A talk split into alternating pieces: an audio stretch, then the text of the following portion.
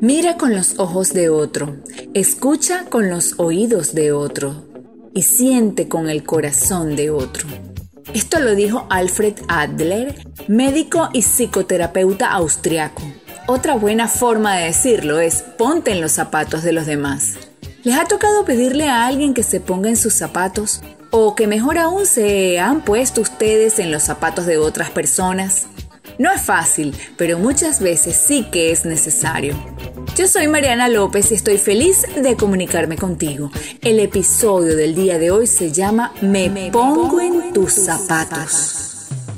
Yo calzo número 38 y mi hija número 35, mi mamá número 36. No usamos el mismo número de calzado y sería ilógico que intentáramos compartir los zapatos porque terminaríamos lastimando los pies. Evidentemente, cuando hablamos de empatía, esto de ponerse en los zapatos de los demás, sí se puede. Claro que se puede. La empatía es la capacidad que tenemos todas las personas de comprender a otros, casi en toda su complejidad. Eso no significa necesariamente tener las mismas opiniones, ni siquiera significa estar de acuerdo con el modo de reaccionar frente a las diferentes situaciones. Seamos sinceros, la humanidad está saturada de indolencia, irrespeto, egoísmo, competencia. Parece que tenemos un grave problema de visión, porque vemos al otro desde nuestro punto de vista, desde nuestras perspectivas, incluso desde nuestras deficiencias.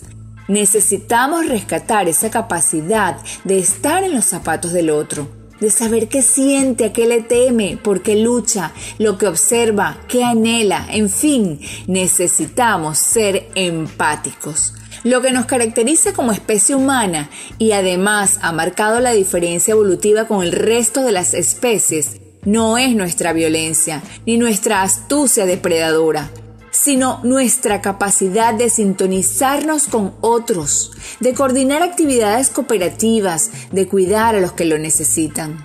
Si alguien dice que ser empático es imposible, está mintiendo. Sencillamente porque los seres humanos somos sociables por naturaleza y por ende la empatía es una tendencia natural y además la llave para existir en armonía con otros. Una persona empática no se queda en lamentar el sufrimiento ajeno, sino que experimenta la emoción del otro y comprende la situación emocional por la que está pasando. Es muy fácil decir, esa persona es irritable o nadie la soporta pero muy pocas personas se detienen o se toman un tiempo antes de emitir juicios para analizar si la persona que se encuentra callada, irritada, triste, está pasando por un mal momento. ¿Cuántas veces eso pasa? Una vez estaba en el colegio donde yo trabajo y llegó una maestra y me preguntó, ¿por qué tienes esa cara de amargada? Y yo le dije, porque no estás en mis zapatos. Y se quedó mirándome y le dio mucha vergüenza. Me dijo, perdóname por lo que te acabo de decir. Yo le dije, tú no sabes lo que yo estoy pasando. Entonces, a veces hay que ponerse en los zapatos del otro para poder entender cuál es el sufrimiento y qué es lo que está pasando con esa otra persona.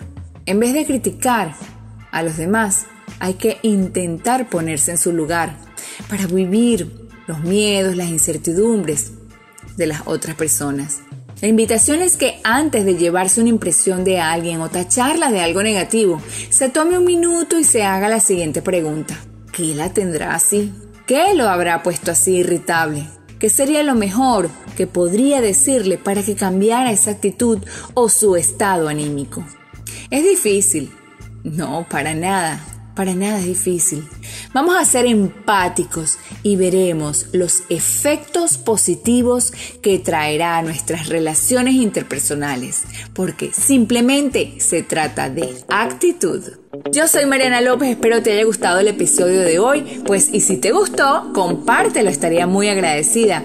Espero que te encuentres en el lugar correcto con las personas precisas y recuerda que la victoria en tu vida siempre está a tu alcance, porque simplemente se trata de actitud.